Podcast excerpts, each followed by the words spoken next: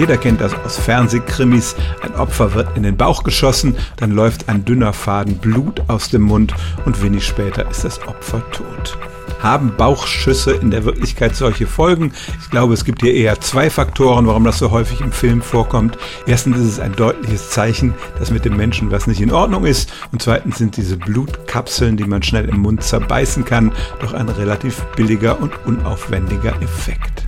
Was muss passieren, damit so ein Schussopfer wirklich aus dem Mund blutet? Es gibt zwei Möglichkeiten, nämlich die Speiseröhre und die Luftröhre.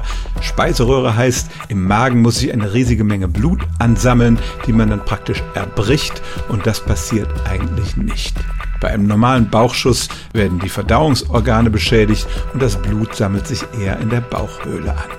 Zweite Möglichkeit, Luftröhre. Dazu müsste man nicht nur einen Lungenschuss bekommen, sondern es müssten erstens größere Blutgefäße getroffen werden und dann muss gleichzeitig auch noch die Speiseröhre verletzt sein, sodass das Blut da reinsickern kann und dann reflexhaft hochgehustet wird.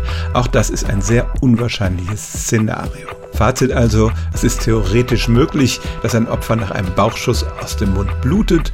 So häufig wie im Fernsehkrimi ist es aber bei weitem nicht. Stellen auch Sie Ihre alltäglichste Frage unter stimmtz.radio1.de.